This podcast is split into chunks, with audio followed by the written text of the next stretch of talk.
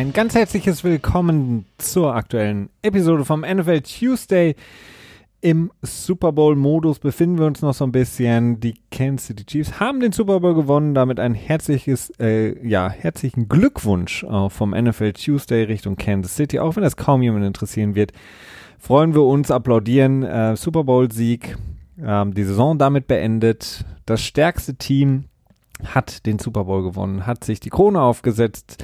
Eric Andy Reid hat ein, ja, er ein, endlich den Titel für sich geholt, nachdem er so viele Jahre hat warten müssen, so viele Siege in der Liga hat einfahren können, ohne jemals den Super Bowl zu gewinnen. Patrick Mahomes setzt seiner noch sehr, sehr jungen, aber schon extrem erfolgreichen Karriere damit auch schon die sozusagen Disney World Krone auf. Und ja, mit diesem 31 zu 20 besiegeln die Kansas City Chiefs auch die Saison der 49ers, die da natürlich, wie es auch so anders nicht sein kann, im Super Bowl verloren, extrem enttäuscht sind. Wir wollen drüber sprechen heute und damit ein herzliches Hallo an dich, Christian. Ähm, über den Super Bowl natürlich, ganz, ganz klar. Und das, wie es zugelaufen, sich zugetragen hat, was passiert ist. Und ähm, genau, lass uns einsteigen. Ja, hallo Felix und hallo du da draußen, der uns zuhört. Genau. Oder die. Oder die, die uns zuhört. Der, die. Ähm, 31,20, Christian, bringen wir vielleicht erstmal die sozusagen die Kuh vom Eis. Wie oh. schlimm fandest du, dass unser Game Pass, den wir noch schön angeteasert oh haben, ihn zu kaufen für diesen Super Bowl? Und äh, ja, äh, also mich hat er zur absoluten Weißglut-Verzweiflung gebracht, für alle die, die den Super Bowl nicht über den Game Pass geschaut haben. Ich habe ihn ja noch großspurig angekündigt, als die beste Form Football zu gucken. Ist es meiner Meinung nach auch trotzdem noch. Ja. Ähm, leider war es nur so, dass der, der Service ähm, Game Pass der in dieser Saison wirklich geschwächelt hat, auch in der Vorder schon so ein bisschen. Also in den Jahren Echt? davor war es deutlich stabiler. Was? Nee, jetzt vertust du dich aber. Das hm. war im letzten Jahr, wo die großen Probleme waren. Und dieses Jahr hatte ich bis jetzt kein einziges Mal Probleme. Nee, okay, dann war es letztes Jahr, genau. Und dann haben sie ja. viel gemacht, aber auf mhm. jeden Fall zum wichtigsten Spiel der Saison, dem Super Bowl zwischen Kansas City und San Francisco. Zweimal einfach ein Komplettausfall, ne? Kompletter Ausfall also. und das über wirklich zehn Minuten knapp. Und zwar direkt nach drei Minuten im Spiel. Ähm, und dann kurz vor dem Touchdown von Kansas Das war echt City genau das letzte Bild, ne? Ja, ich, ich konnte nicht genau feststellen, war er drin, war er nicht, oder? War das? Ja. Oder vertue ich mich da jetzt? Ja, nee, ne? Doch, es war genau da. Also bei mir ist es quasi abgebrochen, als der Ball gesnappt wurde, so ungefähr. Das ah ja, nee, bei mir, als er sich äh, ausgestreckt hat zur Endzone. okay. also, also in dem Moment ist der Stream ja. abgebrochen. Es war auch keine Möglichkeit, irgendwie mit einem Neustart, whatever, ähm, der App, das Ganze neu zu starten und zu gucken. Ich ähm, habe versucht, mich nicht zu spoilern, äh, um 4 Uhr dann oder wie viel Uhr das war, habe gesessen, gewartet und gewartet und gewartet und mit einer wirklich Verzögerung von, ich glaube, 15 Minuten Minuten, 20 Minuten ging es dann weiter und ähm, ja, das war wirklich ja, Shame on Game Pass. Also das war wirklich das Schlimmste, was passieren konnte. In der wichtigsten Phase des Spiels bricht das Ding ab und ähm, ja auch schon zu Beginn, was sehr, sehr ärgerlich war. Ja, ich meine, das Gute daran ist, ist, äh, es wird irgendwie einen Refund geben, ne, für uns. Also das ist so das, das Silver Lining dabei. Meinst du? Äh, ja, auf jeden Fall. Also es war doch die letzten Male auch so. Gab es nicht irgendwie das letzte Mal 25% Rabatt sogar auf den nächsten oder so? I don't know. Aber da war das auch die ganze Saison über mit massiven Problem. Äh, das war dann, glaube ich, 2018 die Saison, die so katastrophal war. Da haben die den, den Anbieter, glaube ich, gewechselt in der Zeit, ne? Und jetzt im Super Bowl, das ist schon so prägnant. Also ich glaube schon, dass da irgendwie was kommen wird. Aber gut, das, ich hätte lieber halt keine Probleme damit gehabt. Dann hätte ich mir nicht die Flitzpiepen auf äh, Pro 7 haben die, glaube ich, übertragen, ne? Angucken müssen. Das war. Äh, ja, wie war es denn, das Erlebnis? Haarsträubend. Also, das ist teilweise haarsträubend, teilweise so, hm, ja, okay, gut. Danke. äh, wirklich, also das Game quasi wirklich, ich weiß nicht, wer das da gesagt hat. Ich weiß auch nicht genau, wer da alles das unterrichtet, äh, berichtet hat, aber das Spiel wäre vorbei gewesen nach dem Touchdown von Lauf von, äh, von Williams quasi, ne? Nachdem er ähm, wo halt noch eine Minute zwölf, glaube ich, auf der Uhr waren und San Francisco hatte noch zwei Timeouts und er redet davon, das Spiel ist vorbei, San, äh, Kansas City hat gewonnen, alles ist gut, Andy Reid krönt seine Karriere, bla bla bla. Äh, und er checkt überhaupt nicht, dass das Spiel bei weitem noch nicht vorbei ist, dass die Chance extrem gering ist. Okay, das will ich jetzt nicht absprechen, ne? Aber vorbei war das Spiel bei weitem noch nicht. Dann lass uns Ja. doch, lass uns doch äh, über das Spiel sprechen, jetzt wo wir die schlimmen Sachen, die uns begegnet sind, abgehakt haben. Sprechen wir über das Spiel 31 zu 20. Äh, wir können jetzt natürlich viele verschiedene Storylines um diesen Super Bowl stricken. Auf der einen Seite die natürlich Großartigkeit von Patrick Mahomes, von der Offense von Kansas City, Andy Reid und Eric Bieniemy, über die wir auch in den letzten Wochen schon gesprochen haben, ihre Qualitäten immer wieder zurückzukommen. Man kann natürlich auch auf der anderen Seite sagen, wenn man eher San Francisco Fan ist, San Francisco hat es selber verloren, sie hatten alles in der Hand, hatten eine 10-Punkte-Führung im vierten Viertel, haben es nicht geschafft, das über die Zeit zu bringen. Welcher Storyline würdest du dich eher anschließen? War es mehr Kansas City, die es gewonnen haben, oder mehr San Francisco, die es verloren haben, aus ihrer, so, aus ihrer Sicht das aus den Händen gegeben haben? Ah, es ist schwierig, ne? Ähm, ich würde sagen, das Kansas City hat's mh, gewonnen ähm, am Ende und aber auch, aber auch wenn es die 49ers auch ein bisschen selber verloren haben. Ja. Bisschen. Hm. Ich finde, das ist nicht, das ist nicht so, nicht so ganz leicht, denn über wie viele Minuten dann? Über 48 Minuten hinweg hat San Francisco äh, seinen Stiefel runtergespielt, im Prinzip, äh, sehr erfolgreich runtergespielt. Ähm, es gibt einige Stellen, wo ich mir die, äh, die wo mir die, die Haare zum, Ko- zu Kopf standen. Ist das so richtig? Ja. ähm, äh, wo ich dachte so, okay, gut, das ist nun ultra konservativ, wie da jetzt gerade an, an die Situation herangegangen wurde. Ähm, aber insgesamt hat es ja auch sehr lange funktioniert und es musste halt wirklich einiges an Heroisches passieren in den letzten sieben Minuten. Vielleicht nicht Unmögliches, ähm, gut, dass Unmögliches nichts passiert ist, ist ja auch klar, aber jetzt nicht, nichts super krass Weltbewegendes, ne? Hm. Aber es musste schon einiges passieren für Kansas City, um in den letzten acht Minuten das Spiel dann rumzudrehen. Ne? Und ähm, das ist passiert. Das ist auf individuelle Klasse zurückzuführen, auch aus Playcalling in Teilen zurückzuführen. Insofern würde ich schon sagen, dass Kansas City das Spiel gewonnen hat. Also ich, ich bin, ich bin anderer Meinung. Also ich habe mir, als der Game Pass dann wieder funktioniert hat, beziehungsweise dann äh, gestern äh, das komplette vierte Viertel nochmal ähm, äh, Coaches-Film angeguckt, also eben aus den verschiedenen Kameraperspektiven, die der Game Pass offenbart. Äh, und da sieht man schon, dass ähm, vor allen Dingen bei den Drives, die San Francisco hatte, einiges schiefgegangen ist. Ähm, denn sie haben ja nicht nur geführt, sondern sie haben ja auch noch die Interception gehabt, von die Mahomes geworfen hat. Äh, und da waren noch ungefähr zehn Minuten grob auf der Uhr. Und bei dem nächsten Drive verpasst Jimmy G, ähm, äh, Debo Samuel war es, glaube ich, da wirft er deutlich über ihn drüber. Und was noch dramatischer ist beispielsweise, er verpasst ähm, Bourne, der ähm, so eine Swing-Route läuft. Äh, Tyron Matthew, der in Man-Coverage ist, weil Kansas City schon extrem viel Man-Coverage dann auch spielen musste zum Ende hin, weil sie natürlich ähm, aggressiver sein mussten, den Lauf verteidigen mussten. Der fällt hin und hätte Jimmy G Debo Samuel in dem Moment, ach nicht, Debo Samuel, ähm, Entschuldigung, äh, ähm, Born in dem Moment gesehen. Wo er in Ähm, der Flat war, oder? ja, es war so eine Swing Route. So, Ja, ja, okay, Und mhm. ähm, auf jeden Fall, Kenrick Bourne hätte, weiß ich nicht, dadurch, dass eben ähm, Tyron Matthew ähm, gestolpert ist oder hingefallen ist, ähm, hätte er 30, 40 Yards locker erlaufen können. So, und dann hättest du quasi das, den, den Drive A deutlich länger gehalten. Die, also San Francisco ja generell im vierten Viertel extrem Probleme gehabt, mehr Zeit von der Uhr zu nehmen.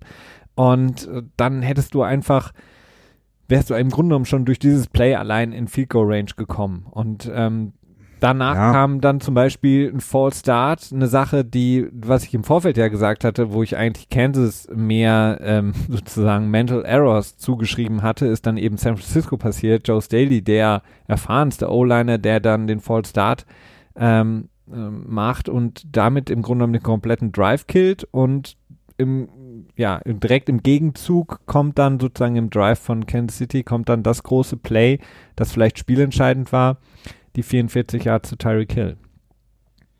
Ja, Also ähm, das ist noch so ein Punkt. Ähm, klar, ich meine, du kannst natürlich auch den tiefen Wurf auf, auf Sanders rausnehmen, der war ja dann deutlich später, glaube ich. Ne? War das der letzte Drive? ja, ich nee. habe hab's mir so ein bisschen ähm, mal rausgeschrieben, mal äh, zur Abwechslung mal ein bisschen was rausgearbeitet. Vorbereitet hier. Mann, Mann, Mann. also das, das, der, der folgende Ja, Drive, Third and Ten, Casey 49, das war der, äh, ja. der Drive, bevor Kansas City quasi den, den Nagel fast oder je nachdem, wie man äh, fragt, komplett auf den äh, Sarg draufgehauen hat, ne? ja, absolut. Und äh, Ähm, ja klar, ich meine, wenn das der Touchdown gewesen wäre, gut, äh, dann wäre es immer noch, noch mal spannend geworden, weil dann hätte, glaube ich, KC mit äh, an einer Minute 30 ungefähr den Ball zurückbekommen und drei Timeouts, ne? Das dann gereicht hätte, äh, gut, wir werden es nie wissen, aber Kansas City hätte auf jeden Fall eine große Chance gehabt nochmal. Ne? Ja, also ähm, vor allen Dingen bei diesem, was du gerade angesprochen hattest, der Ball auf Sanders, ich glaube, das war ein, oder ich kann es mir nicht vorstellen, es gab danach nochmal so einen Take von Kyle Shanahan an der Seitenlinie, der relativ sauer zu sein schien. Ich kann Ja, mir der- vorstellen, äh, dass dass- also, der ähm, Spielzug so nicht gedacht war, weil man sieht ganz klar ähm, in der Wiederholung, Emmanuel Sanders ist zu Beginn gedrippelt, ge kann man das sagen? Von drei Leuten auf jeden Fall und dann auf jeden Fall ge, ähm, gedoppelt in der Verteidigung. Und ich glaube, es war wieder Kendrick Bourne, der über die Mitte komplett frei ist. Und wenn Jimmy G Ja.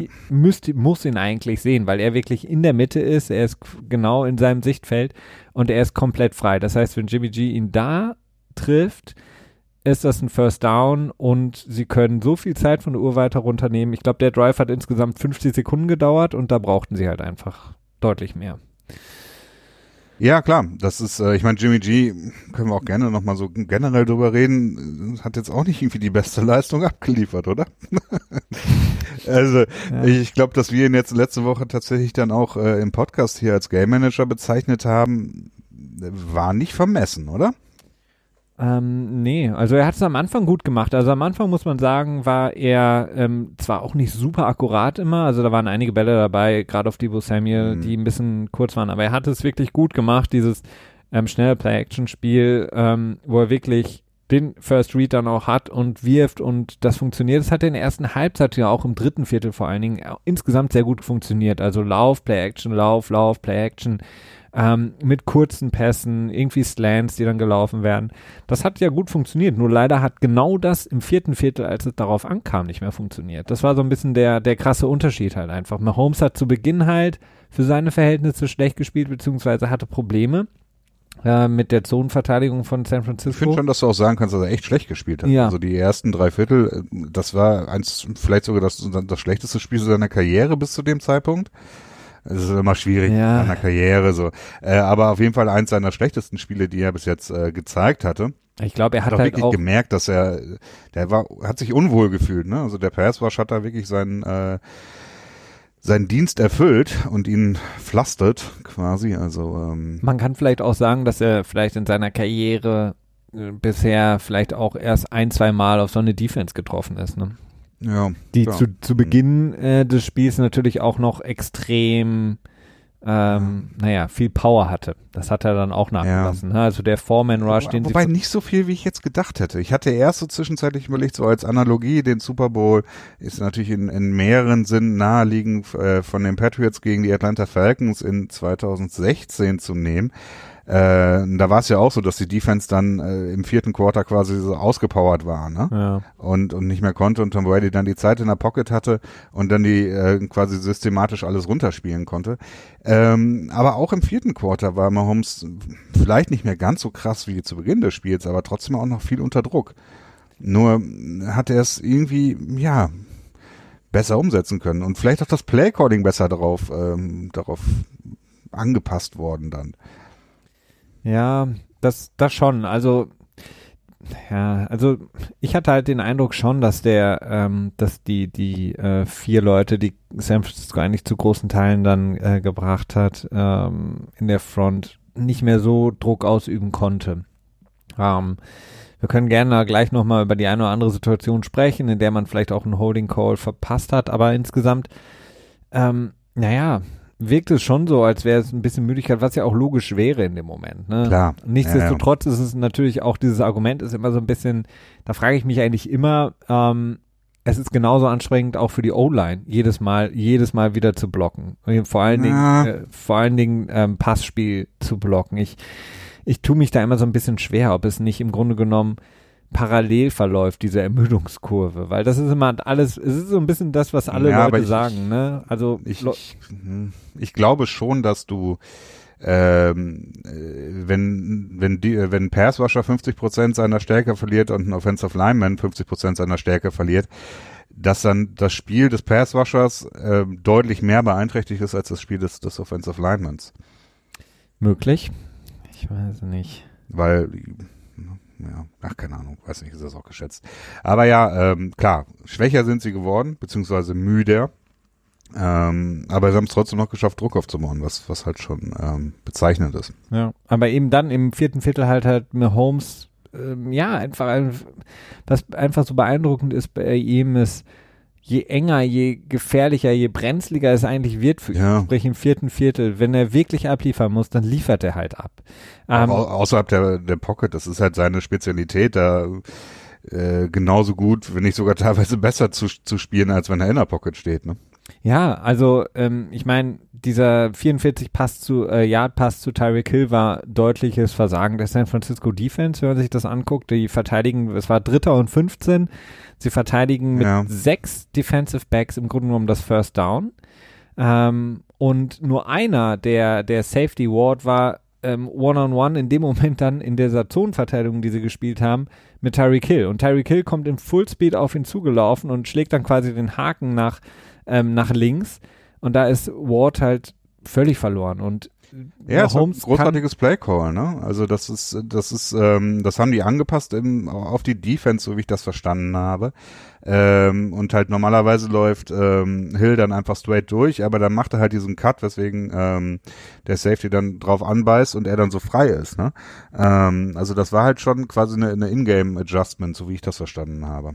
Mit Sicherheit, klar. Ich, ich finde halt genauso wie, ähm, weil du sagtest, San, ach, ähm, Kansas hat es mehr gewonnen als San Francisco verloren. Ich finde halt, San Francisco hat es mehr verloren, ähm, wenn man das Wort so sagen kann, aber in dem Moment finde ich es halt schwierig, das dritte und 15 das First Down zu verteidigen. Weil du musst immer in erster Linie Tyreek Hill verteidigen, beziehungsweise so, dass er dich nicht äh, tief schlägt. Und ich mochte halt einfach den Playcall nicht. Da stehen halt Ja. wirklich, ist, ich habe mir ein Bild so eingefreezed ähm, in dem Coaches-Film und da siehst du wirklich, äh, Travis Kelsey und Sammy Watkins sind die beiden einzigen, die das First Down im Grunde genommen ähm, erreichen könnten, so von ihrer Route her. Und sie werden im Grunde genommen gedeckt von vier oder ja doch von vier Leuten und zwei andere Leute decken noch, ich glaube noch ähm, noch ähm, Running Back Williams. und noch den anderen Tight End, aber ähm, Tyreek Hill ist alleine und läuft quasi durch diese Zone einfach durch und das war für mich halt ein absoluter Fehler, das so zu verteidigen. Ja gut, das ist halt der, das ist halt die Verteidigung von den 49ers auch irgendwie, die hoffen halt darauf. Ich glaube, die haben sogar auch geblitzt in, in dem äh, Down, oder? Ja, das richtig war ein in Down, es war ein paar Downs später, als ähm, Patrick Mahomes dann sich nochmal rauswinden konnte, glaube ich, und äh, Kelsey gefunden hat. Aber Nee, stimmt, in dem Down war das nicht, da, ja, da war kein Blitz. Aber das ist halt, der Pass war, da, die Verteidigung hängt natürlich auch daran, dass sie dann halt nicht länger als drei Sekunden äh, quasi dran kleben bleiben müssen. Das hat dann halt in dem Down nicht, natürlich auch, weil Mahomes so weit zurückgedroppt ist. Ne? Ja. Also es ist äh, ein sehr unüblicher, tiefer Dropback von ihm gewesen, der ihm dann natürlich auch die nötige Zeit gegeben hat. Ähm, für seinen Passwash, denn auch das war schon knapp, wie er abgeworfen hat, wenn ich Ja. das äh, mir noch richtig vor Augen habe. Ähm, tja, ich finde es interessant, dass du das eher so siehst. Also ich, ich denke mir halt, mit 20 Punkten gegen Kansas City sich sicher zu fühlen als Coach, äh, ist halt zu wenig. Absolut, klar. Ne? Mm, Und das ist sicher der Fehler. Auf der anderen Seite äh, finde ich, ist es jetzt auch nicht, das finde ich als grundsätzliche Aussage schon okay. Auf der anderen Seite, wenn du im, im dritten Quarter mit 20 zu 10 führst, oder zu Beginn des vierten Quarters mit 20 zu 10 führst gegenüber Kansas City und es das ganze Spiel wirklich geschafft hast, ich glaube, Kansas City hat bis zu dem Zeitpunkt sechs Drives oder so insgesamt nur gehabt, ne? also Mhm. auch ein kurz, kurz gehaltenes Spiel. Dann du weißt ja, wie sehr ich dafür bin, aggressiv zu sein und so weiter. In dem Moment kann ich dann verstehen, im vierten Viertel zu sagen, okay, jetzt versuchen wir die Nummer nach Hause zu bringen. Gerade wenn du siehst, dass Jimmy Jean mäßiges Spiel hatte, ähm, viele Sachen übersehen hat, nicht die besten Entscheidungen getroffen hat, die Interception ja, war auch nicht zu einem schönen Zeitpunkt. Ja. Ähm, also die erste, die zweite ist ja relativ irrelevant gewesen. Äh, und dann auf Nummer sicher zu gehen, es ist, ich, es ist halt schwierig. Also ich weiß, ich glaube nicht, dass Shanahan da auch in einer komfortablen Situation war. Ne? Ja, ich meine, wir können gleich nochmal darüber sprechen, wie komfortabel er sich insgesamt vielleicht in dem Spiel gefühlt hat. Ähm, was ich dazu nochmal sagen wollte, ist, ich sage auch, da, ich will damit nicht die Leistung von Kansas City und vor allen Dingen der Offense und vor allen Dingen Patrick Mahomes in irgendeiner Weise schmälern. Also die Leistung war extrem gut. Vor allen Dingen das vierte Viertel ist herausragend und das, was Patrick Mahomes da gespielt hat, ist wirklich wirklich, wirklich sehr, sehr stark. Also sieht man wirklich auch selten in so einem, in so einem wichtigen Spiel, in dem ja auch viel mit den Nerven dann ähm, durchgeht. Also was er da gemacht hat, wie cool er geblieben ist, das war wirklich sehr, sehr sehr, sehr gut. Und ähm, ich, ich denke mir halt einfach nur die, all die Momente, wenn ich mir die aufliste, die San Francisco im Grunde genommen in denen San Francisco Fehler gemacht hat, vor allen Dingen im vierten Viertel. Und wir reden ja nicht nur vom ganzen vierten Viertel, sondern wir reden im Grunde genommen streng genommen von den letzten ja. sieben Minuten. Ja. Ähm, da denke ich mir halt einfach, da hatten sie mehr als genug Chancen, ihre Führung zu auszubauen oder wenigstens sie zu halten, ähm, um, um das Spiel zu gewinnen.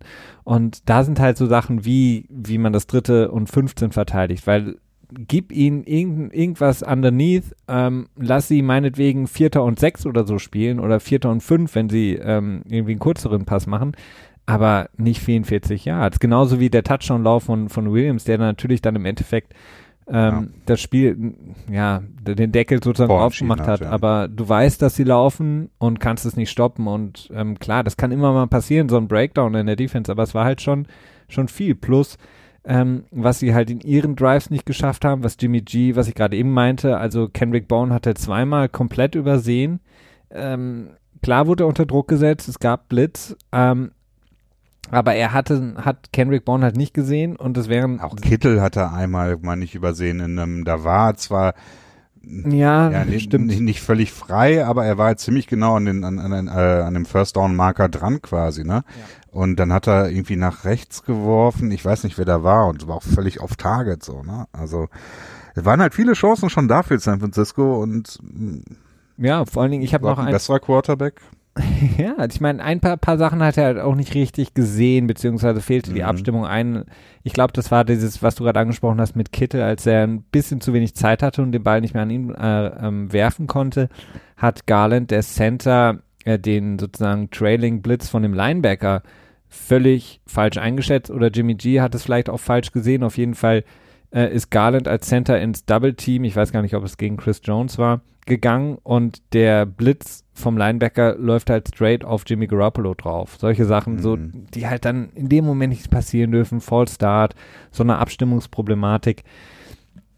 Die, die helfen dann natürlich extrem, wenn äh, du unbedingt einen äh, Drive verhindern musst von äh, aus Sicht von Kansas City, wenn die der Gegner der dann auch so ein bisschen in die Hände spielt, indem sie eben sich selber auch ähm, ja, schädigen. Und auf der anderen Seite Shanahan, das Playcalling, was man natürlich auch so ein bisschen in Frage stellen kann. Ähm, ähm, es gab so ein paar ähm, Spielzüge. Es gab zum Beispiel einen Spielzug, da laufen Debo Samuel und Kendrick Bourne im Grunde um die gleiche Route innerhalb von einem 3-Yard-Radius. Und Jimmy Garoppolo will da hinwerfen und ähm, kann da im Grunde genommen nicht hinwerfen, weil die beiden sich quasi auf den Füßen stehen. Solche Sachen.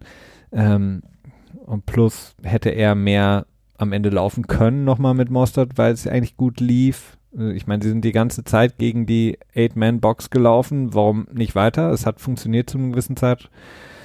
Ja, das sind alles so Sachen, die man ja. natürlich fragen kann. Ja, ja, klar.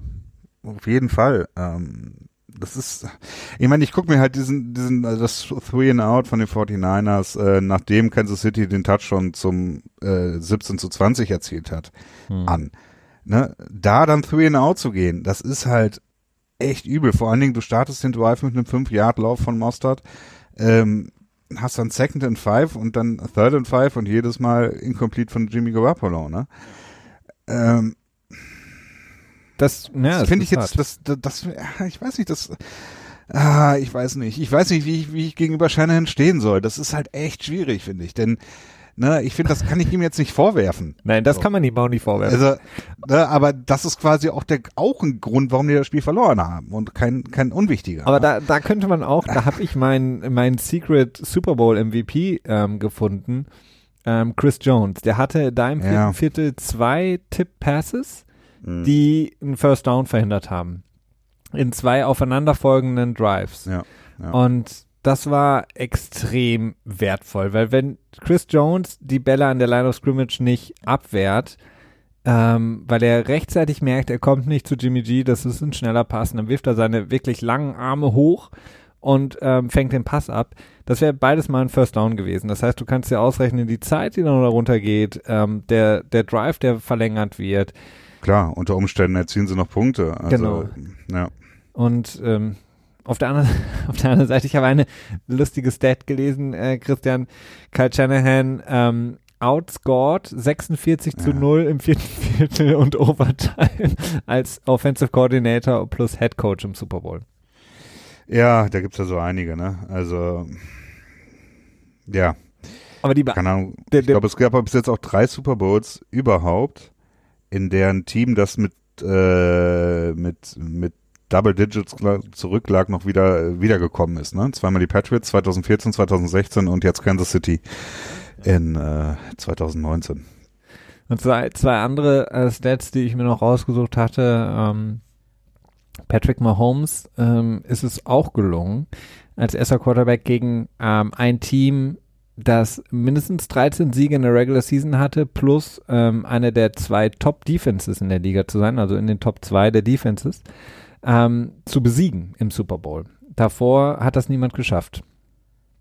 Ähm, ich- die ich Seahawks hab ganz haben zugehört und deswegen hörte sich das irgendwie so wieder so weird an wie bei schönem Wetter zwischen 13 und 13.02 Uhr Nein, er hat, in er dem hat und im dem Grunde Stadion.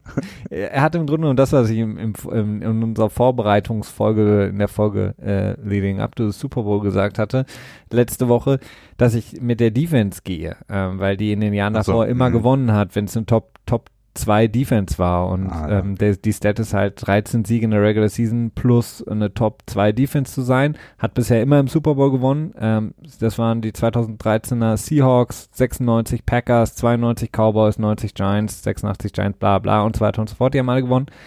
85er Bears? Ja, Aber vielleicht haben die 85er 13 Bears. Spiele gewonnen, das Ja. weiß ich nicht. Doch. Und Okay. ähm, Patrick Mahomes ähm, hat sie halt geschlagen, die 49ers, äh, die auch in diese Kategorie fallen und verloren haben. Ja, ja, das ist, ähm, ja, das ist. Plus für die halt, ähm, Statistikfreunde, das- die 49ers hatten eine 45, äh, 95,4, Entschuldigung, 95,4-prozentige ähm, Chance oder Wahrscheinlichkeit, den Super Bowl zu gewinnen, bevor Tyreek Hill den 44-Yard-Pass gefangen hat. Also vor diesem Sogar Dritt- 96,1 hier stehen. dann, dann, dann einigen wir uns doch auf 96. Per ESPN Stats and Info. Ah, okay, Entschuldigung. Also vor diesem Dritter und 15 war die Chance ähm, schwindend gering und ähm, ja. Ja, irgendwo auch Spiel des, äh, Spiel des Spiels, ne? also, ja. Ja, ah, ich weiß es nicht. Auf der anderen Seite, ich meine, es ist auch insofern hat Kansas City das Spiel gewonnen, weil sie eben in den beiden Situationen, wo es kurz war, dafür gegangen sind, ne? In der ersten Hälfte war das, glaube ich, vor dem Touchdown, oder? Ja. Genau. Direkt Äh. im ersten Drive war es auch, ne? Von ihnen. Ah, nee, stimmt, das war nicht bei dem Touchdown. Beziehungsweise, nee, das war ihr zweiter Drive. Ja, erzähl du mal ein bisschen. Ja, aber ich, ähm, in der, der, im Gegensatz dazu hatte San Francisco zu Beginn auch nicht so viele ähm, Dritt, äh, Dritter beziehungsweise dann Vierter und Kurz, die sie hätten ausspielen können. Also für mich war halt diese Situation vor der Halbzeit, als Shanahan keinen Timeout genommen hat und im Grunde genommen auch danach keine Lust hatte, wirklich zu spielen. Und viele haben dann natürlich geschrien, okay, er vertraut Jimmy Garoppolo doch nicht. Ganz Das, offensichtlich. also, das kann ich kurz zwischendurch da reinschmeißen. ja. Äh, es ist durchaus möglich, dass äh, die 49ers sich von Jimmy Garoppolo äh, jetzt in dieses Offseason sogar schon verabschieden. Ja, es wäre Kontrakt, Ähm. äh, der, der vertragsmäßig wäre es möglich, ne? Gar nicht so. Ja. Also es ist natürlich insgesamt unwahrscheinlich. Das machen sie halt nur, wenn sie eine, wenn sie eine Alternative zur Hand haben. Äh, ich glaube 22,4 Millionen Cap Savings würden sie haben. Ich weiß nicht genau, wie viel Dead Money, dementsprechend so wahrscheinlich so um die 7, 8 Millionen oder so. Durchaus machbar. Äh, und da gibt's natürlich dann auch dieses tolle Gerücht, Tom Brady, der als äh, großer Montana-Fan und äh, 49ers-Fan als Jugendlicher jetzt auch Free Agent wird. Äh, das ist natürlich eine sehr unwahrscheinliche Geschichte, aber das wäre natürlich schon ähm, ein Blockbuster, wenn Tom Brady sich dann für drei, vier Jahre in der alten Heimat quasi nochmal äh, betätigt. ne? Ja, es wäre gut. Ja, ich weiß nicht. Also für 49ers sicherlich ein Upgrade, denke ich mal. Also Jimmy, Jimmy, Jimmy, Jimmy, Jimmy. Ja, aber Schon würdest du es machen? An, an ihrer Stelle jetzt von San Francisco aus gesehen? Ja, wenn ich Tom Brady oder Breeze bekommen könnte, ja, dann glaube ich schon. Also du musst es ja nur angucken. Also ich meine, du hast eine Minute 40 und drei Timeouts. Zeit läuft und du empfängst, einen- erwartest einen Punt. Ja. Ne?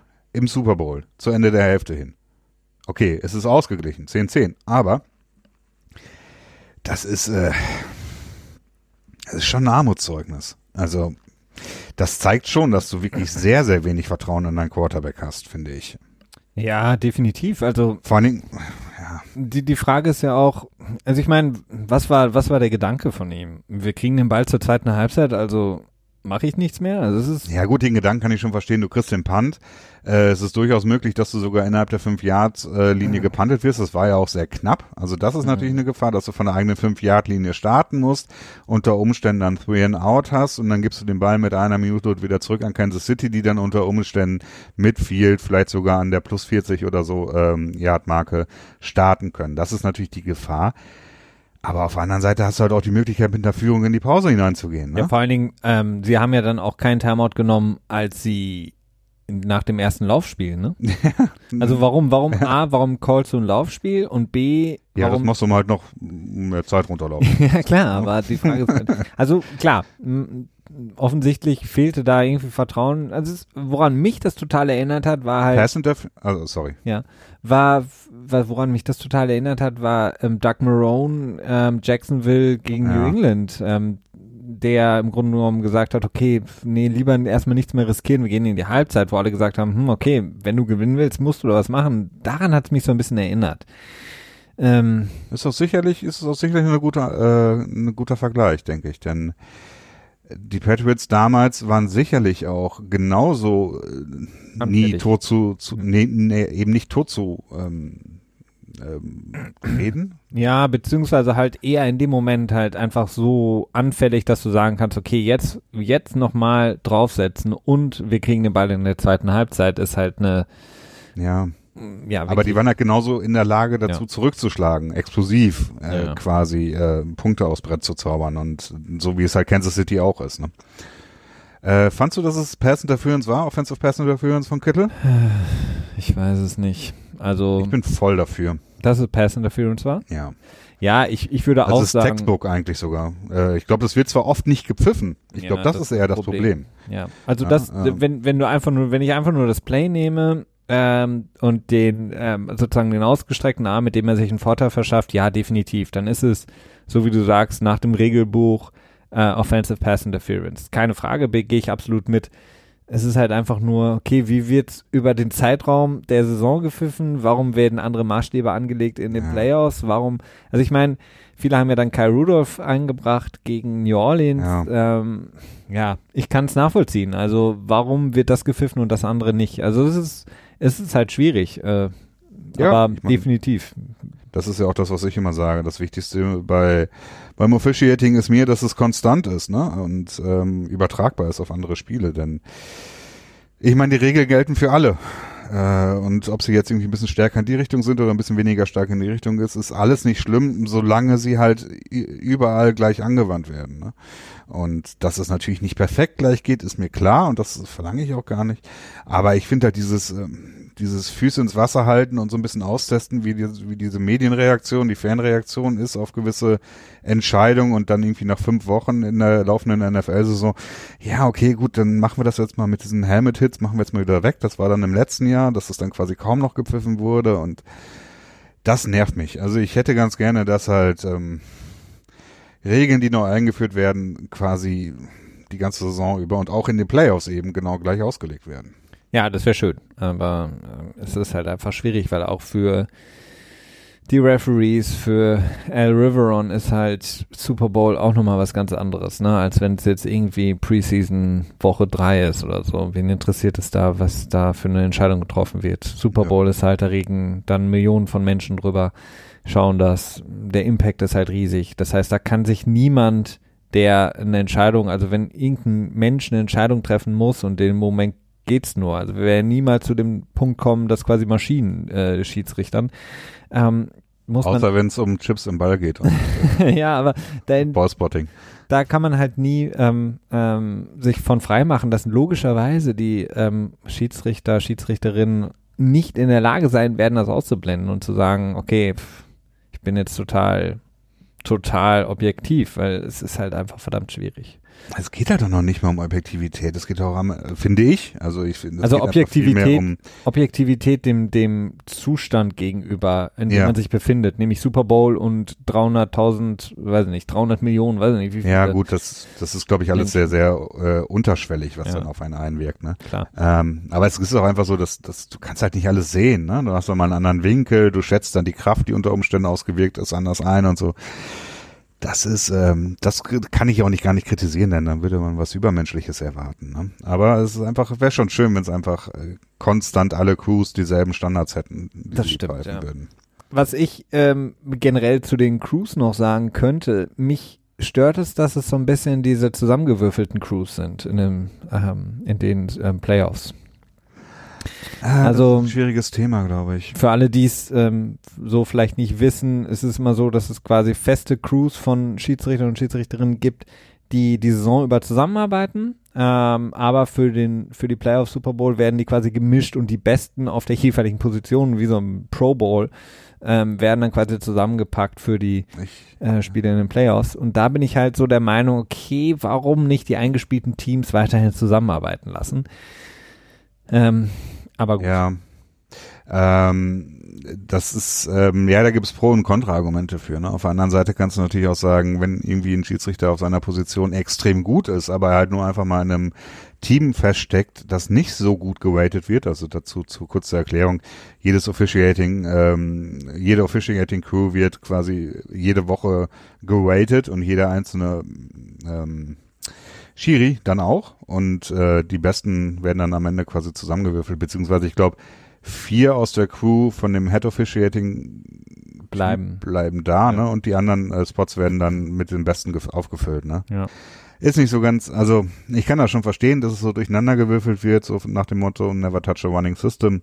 Äh, auf der anderen Seite, ja, ich weiß es nicht. Das ist, kann ich schwer beurteilen. Eine andere Sache zu diesem Vorfall mit Kittel habe ich auch gelesen, die fand ich amüsant. Vielleicht ist sie aber auch wahr, wer weiß. Ähm, und zwar ähm, wurde, hat da quasi jemand getwittert, okay, Kyle Shanahan traut Jimmy Garoppolo nicht, deswegen ähm, spielt das irgendwie safe, äh, sehr, sehr safe, unverständlich safe zum Ende der ersten Halbzeit und dann hat jemand drauf geantwortet und hat gesagt, ja, Kittel vertraut Jimmy Garoppolo auch nicht so wirklich, weil den Arm hätte er nicht ausstrecken müssen, er hätte den Ball ja. auch so gefangen. Also Das habe ich mir auch gedacht, ja. Das war so ein bisschen ähm, vielleicht Angst gehabt, dass er doch nicht so weit kommt, der Ball, aber im Grunde genommen hätte er es nicht machen müssen, die Offensive Pass Interference. Ähm, da denke ich mir, das ist wahrscheinlich eher reflexartig, das kannst du kaum abstellen, aber ähm, war natürlich nicht so ganz, ganz von der Hand zu weisen, diese Aussage. Ja, aber da siehst du halt auch wieder, wie knapp das ist, ne? Also wechsel den Pass, also die Genauigkeit dieses Passes mit dem äh, auf, auf Sanders dann äh, kurz vor Ende um, ne? Und schon hast du ein anderes Spiel. Hm. Also wirklich, oder nimm einfach das Tyreek Hill Play. Also wenn das nicht funktioniert hätte, dann wäre das Spiel auch wahrscheinlich ziemlich durch gewesen, ne?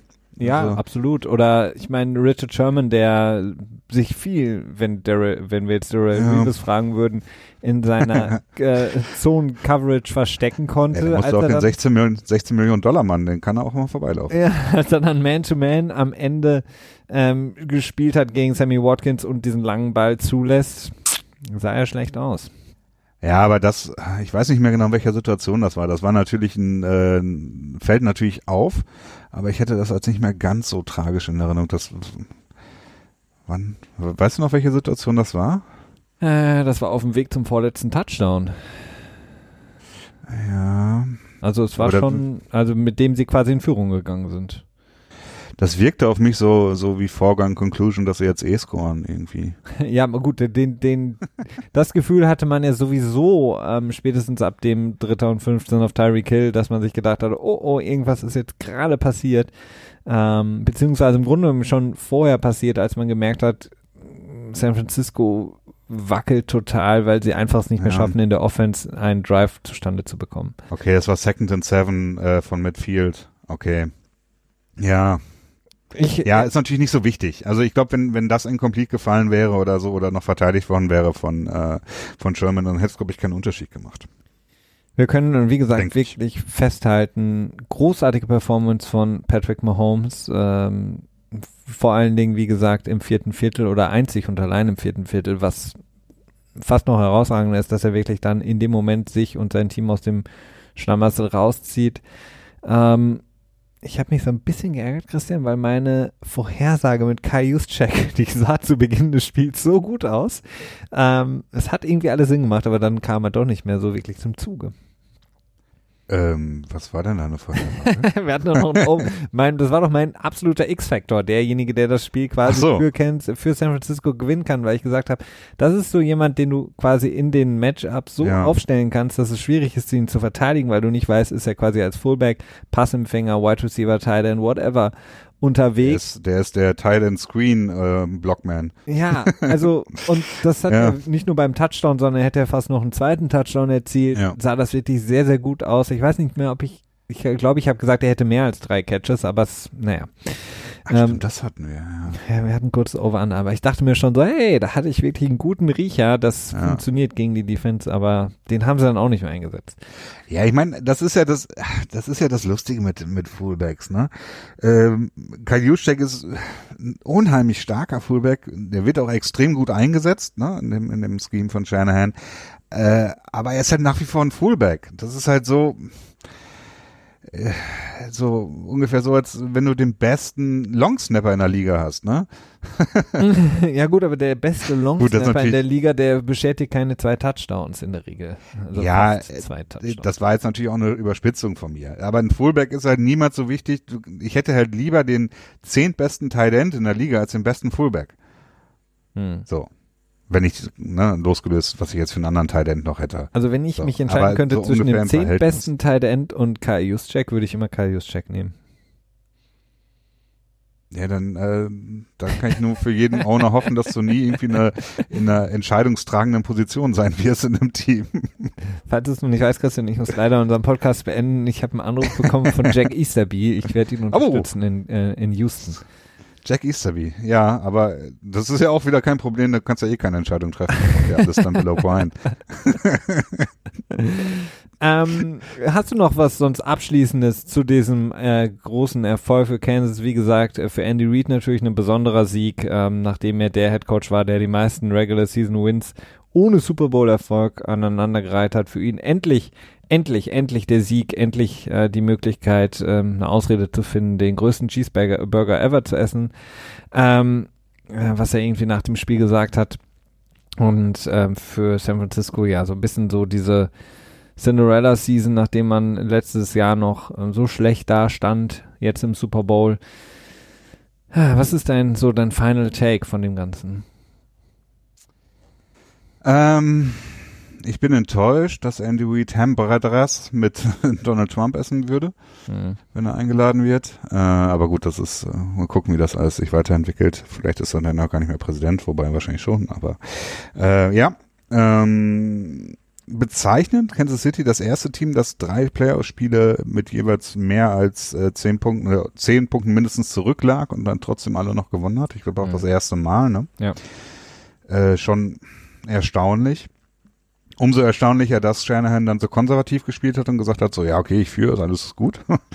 Eigentlich hätte er sich dann, ja, keine Ahnung, in den Situationen schon aggressiver sein können. Ja. Ich weiß nicht, das war irgendwie das erste Fico, das sie vor den Anders geschossen hatten, war das, glaube ich, ne? Hm.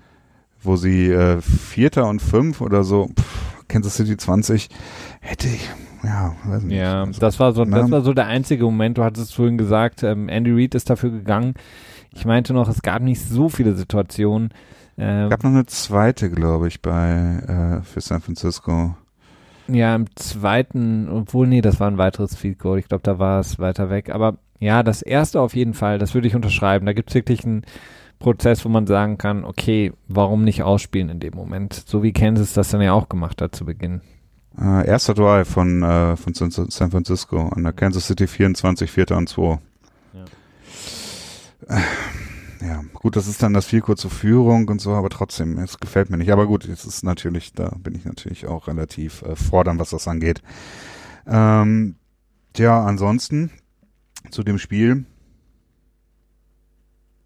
Hm. Was, was ähm, kommen wir vielleicht zu dem, zum, äh, zum Unterhaltungsprogramm drumherum? Ja, Werbung? ja, Werbung. Ja, ich hatte, ich hatte mich das während der, ähm, wir hatten das ja eben kurz in der Vorbesprechung auch schon gehabt, also da hatten wir kurz drüber gesprochen.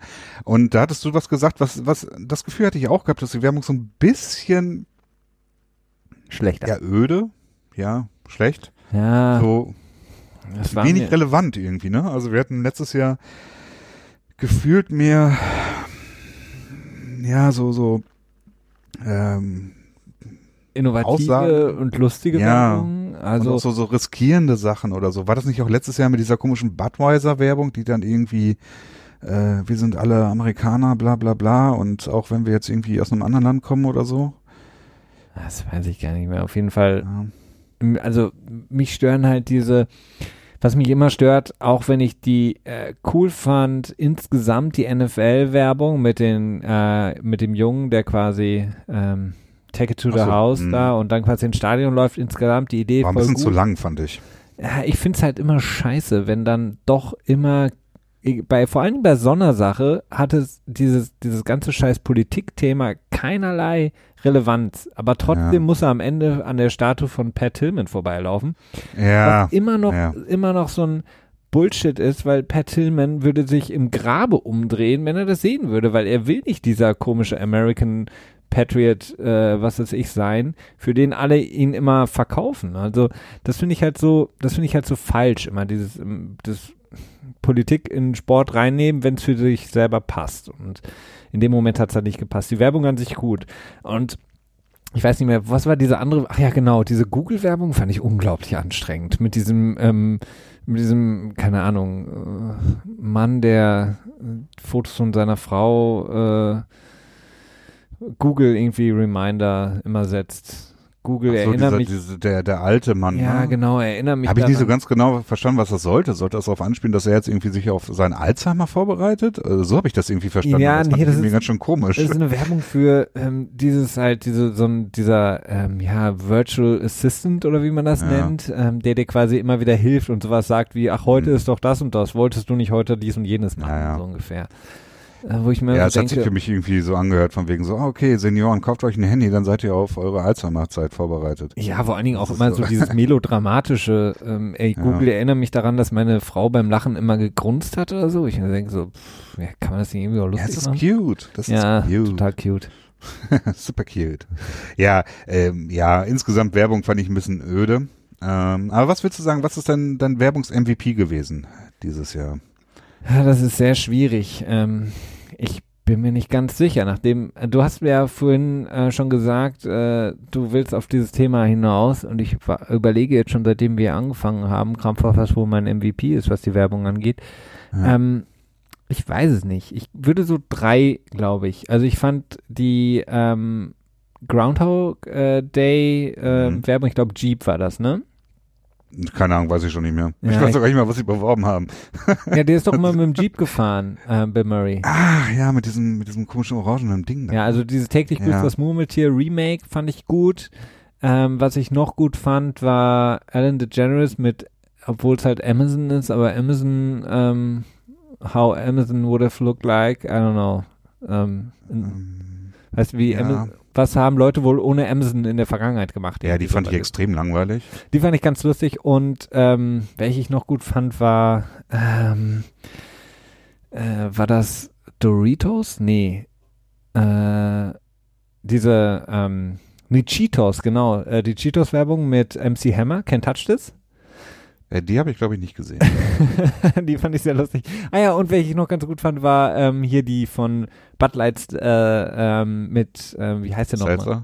Ja, genau. und- Aber wie heißt Mit nochmal? den Aliens, die den Menschen da steuern, oder was? Ja, aber dieser Rapper, äh, wie heißt der noch?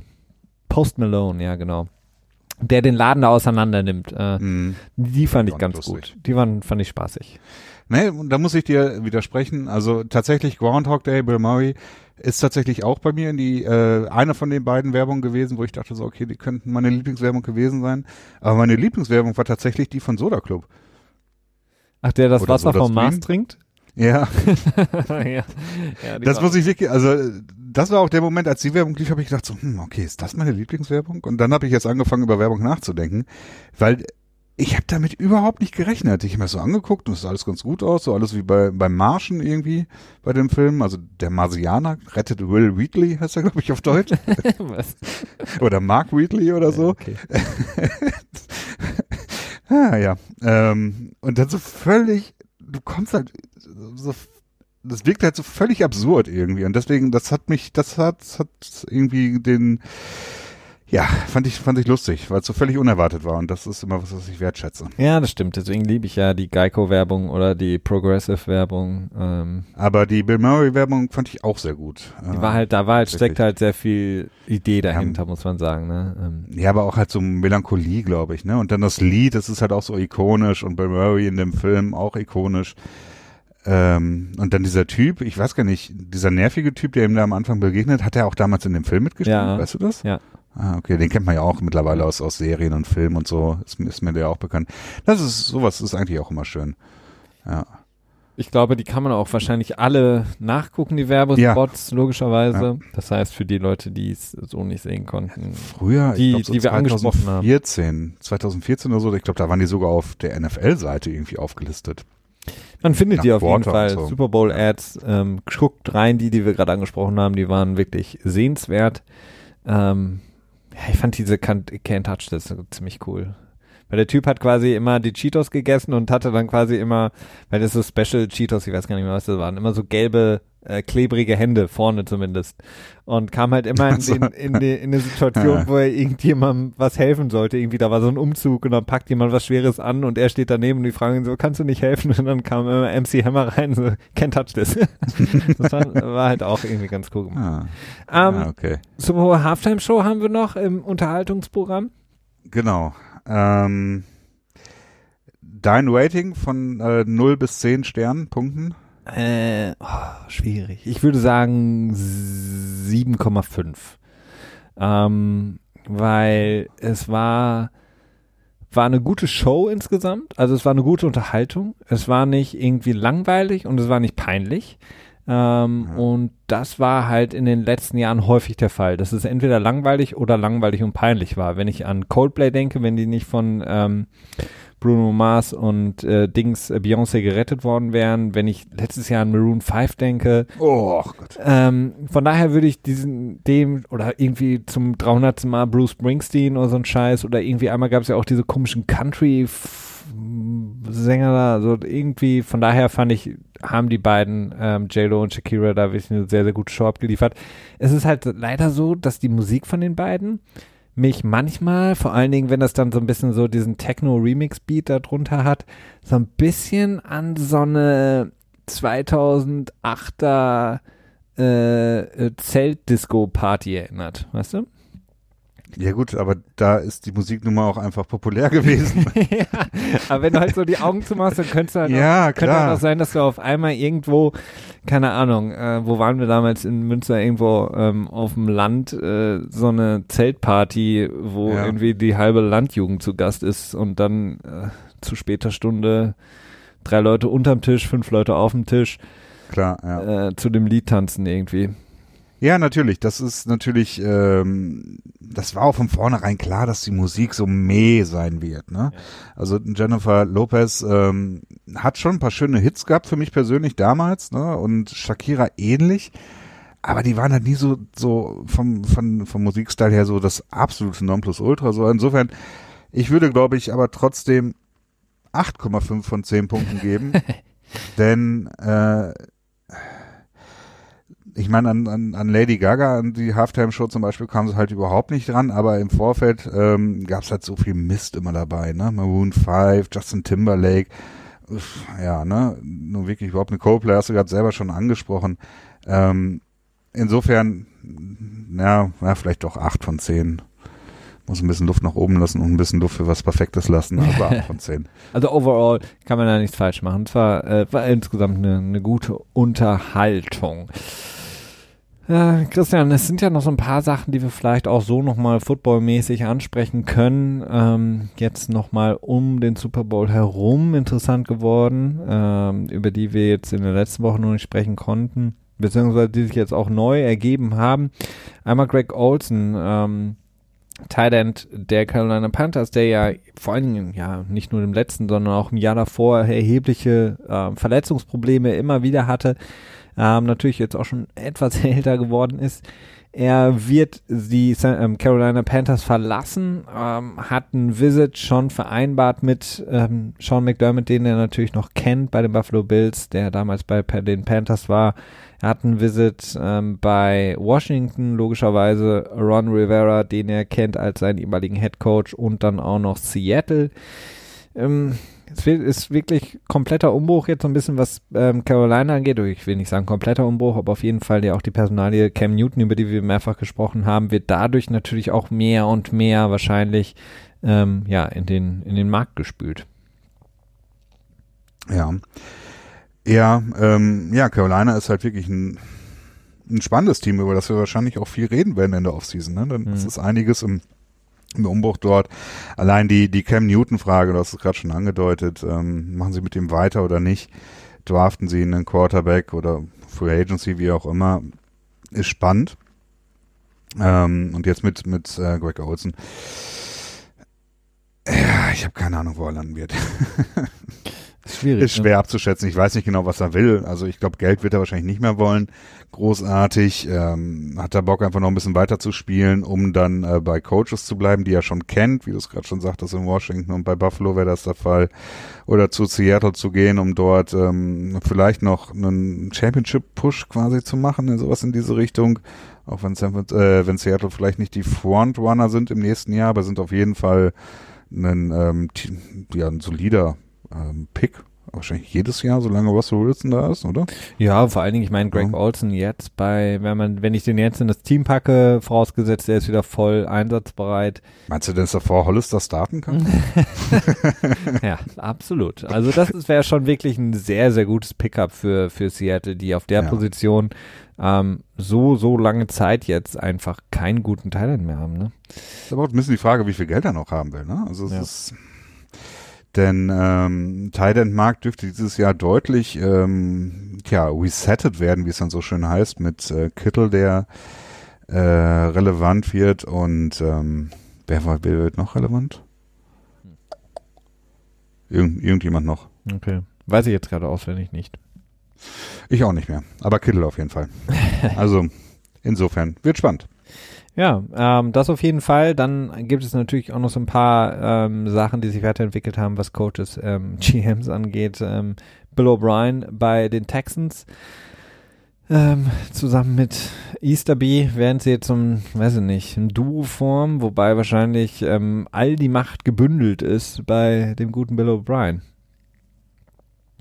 Äh, ja, was auch immer das zu bedeuten hat dann im Endeffekt, ne? Ja, keine Ahnung, vielleicht ähm, gibt er noch ein paar First-Round-Picks aus, um, um Offensive Tackle zu holen und ein paar Drittrunden-Picks für Running Backs und Cornerbacks. Ja, macht Sinn. um dann eine 24-Punkt-Führung noch auf eine massive, unterhaltsame Art und Weise äh, in den Wind zu blasen gegen Kansas City im nächsten Jahr. Also schon, ähm, ja, schon erstaunlich, wie viel äh, er Rückenwind von, von der Besitzerschaft äh, bekommt dort. Ja, allerdings. Allein, dass er überhaupt noch Headcoach ist, die Frage könnte man noch stellen. ähm, aber ja, nein. Du kannst halt schon argumentieren, dass die Texans wurden von Jahr zu Jahr immer besser, oder? Ja, man kann aber auch genauso argumentieren, dass er spätestens seit Sean Watson overall ein Team hat und auch davor schon nicht unbedingt ein schlechtes Team. Gut, da war die Quarterback-Frage nicht geklärt. Da hat der Brock Osweiler gehabt, der hatte irgendwie Leute wie äh, Dingsbums hier. Whedon. Ja, nee, und, nicht Whedon. Ähm, Ach, Matt Brian Hoyer, Hoyer und äh, den anderen und, äh, ähm, ehemaligen Patriot. Äh, ich hab den Namen. Ryan Mallett. Ja, Ryan Mallett, genau. Also, aber im Grunde genommen kann man seitdem eigentlich genau das gleiche sagen, was Leute immer über Jason Garrett in Dallas gesagt haben. Mit so einem guten Kader, mit so vielen guten Spielern nicht mehr zu erreichen, ist wirklich nicht cool. Und bei Bill O'Brien kann man das auch sagen, ja. Lass mich dich an die Worte eines weisen Mannes erinnern, mhm. der mir einst sagte hier in diesem Podcast, dass es ihn unheimlich ärgern würde, wenn immer gesagt wird, ja, die hätten so viel gewinnen müssen. Nein, aber sie hätten einfach insgesamt besser performen können. Ja, da schon recht. Ich wollte ihn nur ein bisschen aufziehen. ähm, klar, also ich kann das schon verstehen. Ich wundere mich auch, dass er nach wie vor diesen Rückhalt genießt. Ähm, kann es im Prinzip nur darauf zurückführen, dass es graduell immer irgendwie aufwärts geht, von Saison zu Saison bei den Texans. Und dass er dann vielleicht mit Fug und Recht sagen kann, ja guck, es ist, wird jedes Jahr besser und solange es nicht schlechter wird, warum sollte warum solltest du mich feuern so? Ja, so ungefähr. Ähm, und wenn er dann noch sagt, ja, es wäre noch besser geworden, wenn ich die Schlüssel selber hätte zum Franchise und alles selber machen könnte. Ja, ich weiß es nicht. Ähm, aber ich bin ja gespannt, wie es weitergeht. Allerdings sehr skeptisch, dass es äh, nächste Saison noch besser wird. Äh, das, äh, ja, wir haben noch ähm, eine News, Christian, ähm, die sich auf ähm, ja, die, die Cap ähm, Casualties auf jeden Fall so ein bisschen beziehen würde, beziehungsweise in erster Linie auf die Compensatory Picks. Genau, das ist ganz interessant. Und zwar bis jetzt, bis jetzt war es ja immer so, dass Teams äh, in ihre Verträge äh, teamseitige Optionen einbauen konnten. Ähm, sprich, äh, an dem und dem Tag müssen wir die Option ziehen, meinetwegen einen 10 Millionen Dollar Bonus oder so, ansonsten löst sich der Vertrag im Nichts auf. Und bis jetzt war es halt immer so, dass diese Optionen dazu geführt haben, dass die Spieler, die dann quasi mehr oder weniger eigentlich gecuttet wurden, denn die Option wurde nicht gezogen, aber da das halt vertraglich so formuliert wurde, galten sie als Free Agents und haben auch in die Compensatory Pick Formel reingezählt. Und das wurde jetzt offiziell abgeschafft, dieser Trick, den der mir durch die Patriots so 2015, glaube ich, damals mit Darrell Weavers wirklich bekannt wurde, mehr mhm. oder weniger. Ähm, da haben sie ja nämlich auch eine Option eingebaut, die sie dann haben nicht gezogen und dann ist er Free Agent geworden und dann haben sie noch einen Compensatory Pick bekommen dafür, dass er bei den Jets einen ziemlich dicken Vertrag unterschrieben hat. Ähm, das wurde jetzt abgeschafft und danach, später haben es dann auch, ich glaube, die, die Eagles natürlich, die ein super tolles Front Office haben, beziehungsweise ein super innovatives Front Office haben. Ähm, und ich glaube, die wer war es noch? Ein anderes Team, das mir jetzt gerade nicht einfällt, die das auch relativ viel genutzt haben. Seattle Aber dieses Schlupfloch auch häufiger genutzt. Ja, stimmt. Ja, ähm, dieses Schlupfloch wurde jetzt geschlossen. Ähm, es ist noch nicht ganz klar, zu wann, ob das quasi auch schon für die letzte Offseason und dann dementsprechend für die aktuellen Compensatory Picks zählt oder erst für die nächsten. Aber sehr interessant, dass das, ähm, tja, jetzt als, ähm, naja, ich meine, Cheaten ist es ja nicht, ne? Es ist ja quasi äh, so wie Steuerschlupflöcher. Vielleicht nicht ganz so, nicht, nicht so schlimm, aber so, ne, es ist halt ein Loophole, also quasi. Absolut. Es ist auch, es ist insgesamt auch nicht so, ich finde es nicht unbedingt fair. von daher ist es etwas, was ja, geschlossen wird. Das ist halt die Frage, ne? Ich meine, wenn du halt so smart bist und das, das halt entdeckst und ausnutzt, so, ja. ja, das heißt ja, das widerspricht ja nicht, dass es nicht unbedingt unfair ist. Also nur weil du, also smart und das Ausnutzen, das ist halt dann so eine Sache, ne? Also, ja. Ja, ich weiß, ja, ich meine, grundsätzlich auf, auf das komplette Leben zu übertragen, ist es, würde ich das auch nicht so sagen. Aber wir reden da halt nun mal von, äh, von 32 Unternehmen, die jeweils mindestens einen Wert von zweieinhalb Milliarden Dollar ja, haben. Ja, aber Steuerschlupflöcher sind ja jetzt auch nicht smart und deswegen fair. Nee, deswegen, deswegen okay. sage ich ja, also aus normale Leben übertragen ja. finde ich es nicht fair, so, ja. ne? Aber da reden wir halt nur mal von 32 Unternehmen mit einem, äh, mit einem eigenen Wert von mindestens zweieinhalb Milliarden Dollar. Ja. Äh, die können sich dann halt auch Leute anheuern und auch genug Leute anheuern, die diese Tricks dann halt auch kennen und deswegen finde ich es smart und auch fair. Okay. Und wenn das dann halt Teams nicht machen wollen, dann ja. Ist nicht so, dass sie nicht die Möglichkeit dazu hätten. Ähm, ein, zwei Sachen noch, die jetzt heute noch rauskamen, um euch die noch mit auf den Weg zu geben als Abschluss unserer heutigen Super Bowl Recap Folge. Ähm, die Jaguars werden zwei Home Games im kommenden Jahr, es ist keine große Überraschung, in London wieder spielen. Ähm, wird die Frage sein, wann sie drei, wann sie vier, wann sie fünf und wann sie dann alle Home Games in London spielen werden. Ob sich das weiterhin entwickelt in diesem Maße oder ob es einfach nur so ein bisschen so ein ja, Cameo-Auftritt bleibt. Auf jeden Fall jetzt zwei Home Games im kommenden Jahr. Oder beziehungsweise jetzt in diesem Jahr, in dieser Saison. Ja, die Saison fängt erst im März an, Felix. Ja, aber es ist trotzdem noch dieses Kalenderjahr. Das stimmt. Und falls ihr euch alle gefragt habt, was mit Chad O'Shea ist, der ehemalige Offensive Coordinator der Miami Dolphins, er wird neuer Passing Coordinator bei den Cleveland Browns. Oh, der Arme. Und damit haben wir es geschafft, auch mal wieder eine Folge wieder mal mit dem Thema Cleveland Browns zu beenden. Ah, shit. Ist gar nicht immer so einfach, aber wir haben es mal wieder geschafft. Ähm, Christian, was, äh, was bleibt dir als, äh, als Abschluss? Wir, wir, es ist ja nicht nur Super Bowl, sondern auch das Ende der 100. NFL-Saison. Hast du noch irgendwas, was du mitnimmst? Ja, ähm, Analytics ist nicht tot. Analytics sind noch nicht tot. Das Laufspiel hat nicht obsiegt gegenüber dem Passspiel. Äh, Gettleman äh, kann sich noch nicht auf der sicheren Seite wählen. ähm, Passspiel dominiert weiterhin. Äh, Kansas City, die ein unausgeglichenes Team auf dem, äh, ins Rennen geschickt haben, äh, gewinnen mit diesem unausgeglichenen Team gegen eine extrem starke Defense und eine tja, starke Laufoffense. ja. Ähm, also insofern ist dieser Trend noch nicht abgebrochen. Auch letztes Jahr hatten wir das ja ein bisschen umgekehrt gehabt. Da hatten wir so einen extrem low-scoring Super Bowl gehabt. Ähm, also insofern Tag nicht vom Abend loben, aber ein paar Spiel obsiegt.